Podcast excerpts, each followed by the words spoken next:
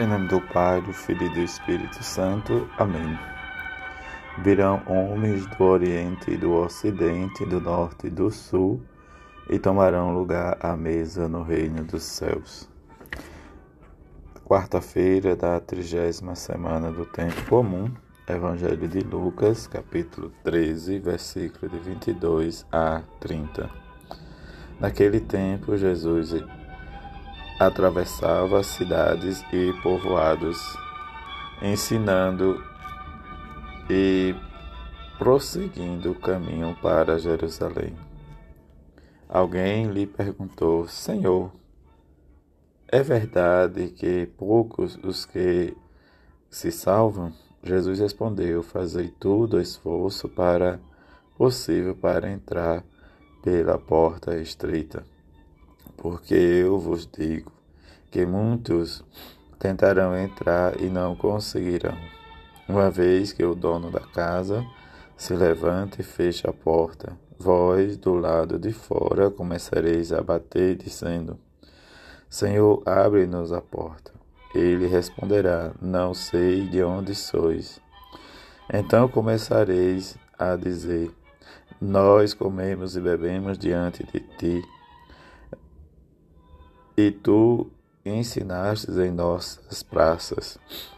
Ele, porém, responderá: Não sei de onde sois, afastai-vos de mim, todos vós que praticais a injustiça. Ali haverá choro e ranger de dentes.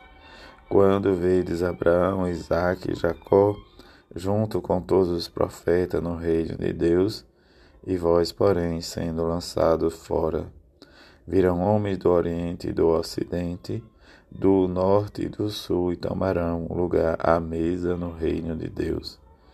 E assim hão há últimos que serão os primeiros, e os primeiros que serão os últimos. Palavra da salvação, glória a vós, Senhor. Rezar, bendizer, agradecer, exultar, buscar sempre as coisas do alto diante deste mês em que rezamos e peçamos ao Senhor e que celebramos nossa vida em ação de graças e os nossos sacrifícios, as nossas penitências, reparação, a conversão dos pecadores, em que Deus, na divina misericórdia, tenha compaixão de nós. Sabemos que tudo contribui para o bem daqueles que amam a Deus.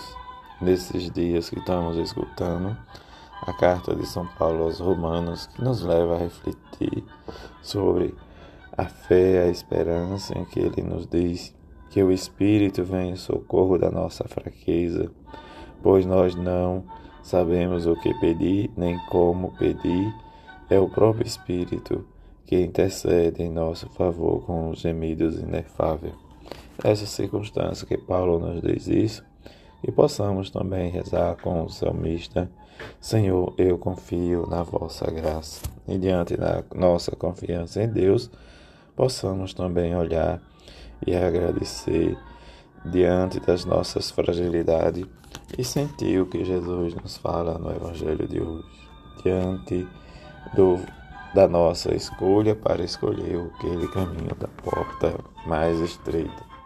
Diante desta escolha, possamos ter a convicção em que nós possamos viver e adentrar cada vez mais no caminho que nos leva aos céus, mesmo diante da circunstância dessas situações em que às vezes nós nos encontramos ou nós nos fechamos em nós mesmos, para sentir esta esperança e cumprir diante da nossa prática da justiça do amor vivendo e colocando em prática a vontade de Deus e que nós fazemos essa grande diferença. Jesus que nos acolhe e diante do acolhimento de Jesus em que o próprio Pai nos revelou e de forma amorosa, Jesus nos ensina a sermos também misericordiosos para com aqueles que nos cercam e nos amam.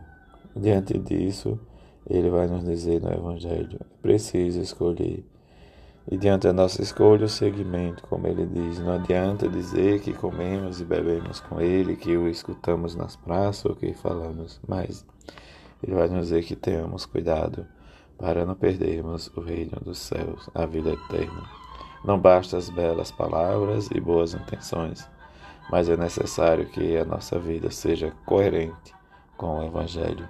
E quando não for, reconhecemos que precisamos da Sua misericórdia nesse dia em que rezemos e buscamos cada vez mais o amor e a misericórdia de Deus, para que, a exemplo dos santos, experimentar sempre o seu amor, a sua misericórdia com cada um de nós.